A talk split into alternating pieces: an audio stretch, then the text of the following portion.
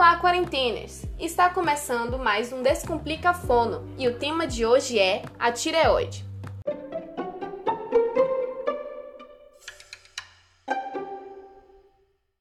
Você sabia que a tireoide produz hormônios para que os órgãos importantes como coração, cérebro, fígados e os rins funcionem bem? Pois é, a tireoide é uma glândula com formato de borboleta localizada abaixo da laringe na parte anterior e lateral da traqueia, sendo uma das maiores glândulas do corpo.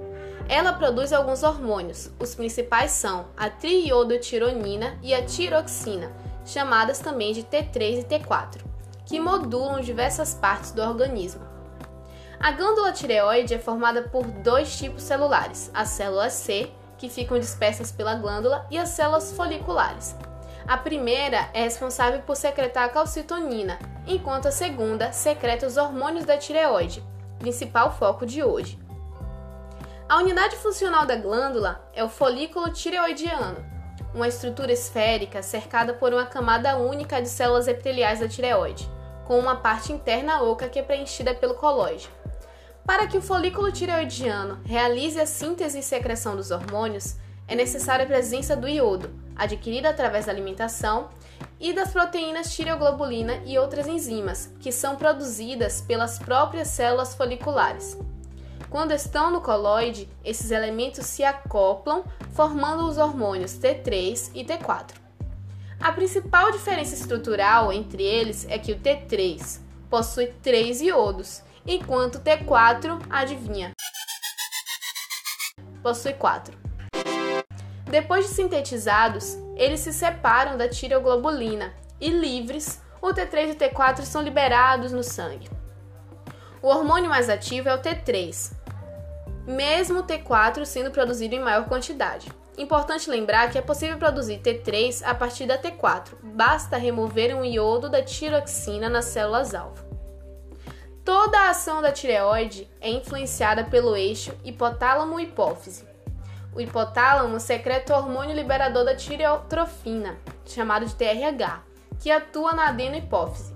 Após o estímulo do TRH, a adenohipófise secreta o hormônio tireoestimulante, TSH, na corrente sanguínea, chegando assim na tireoide, que é estimulada a secretar o T3 e T4.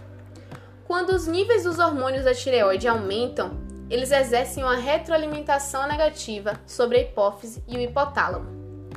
Após a liberação dos hormônios na corrente sanguínea, a sua maioria se liga a proteínas. Esses hormônios atuam em todas as células e tecidos do corpo, agindo de forma direta ou mais sutil, auxiliando na ação de outros hormônios e neurotransmissores, tendo como efeito o aumento do débito cardíaco, da frequência respiratória em repouso, da absorção de glicose no trato gastrointestinal e do metabolismo da glicose Além disso, está envolvido na regulação dos ciclos menstruais, humor, respiração celular, memória e peso.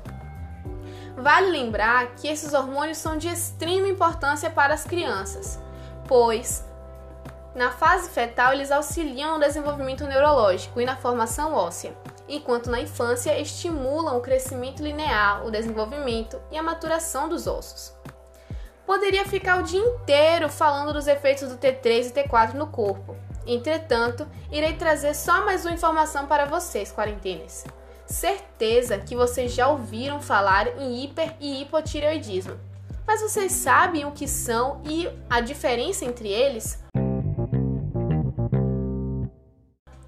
Então, o hipertireoidismo é quando há um excesso de liberação de hormônios, ocasionando uma aceleração do metabolismo em todo o organismo.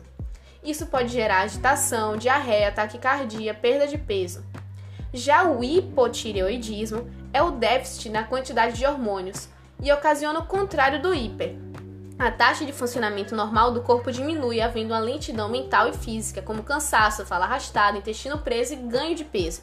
Se você se identificou com sintomas, não procure no teu Google. Consulte um médico de verdade.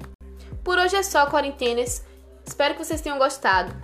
Compartilhem e até mais.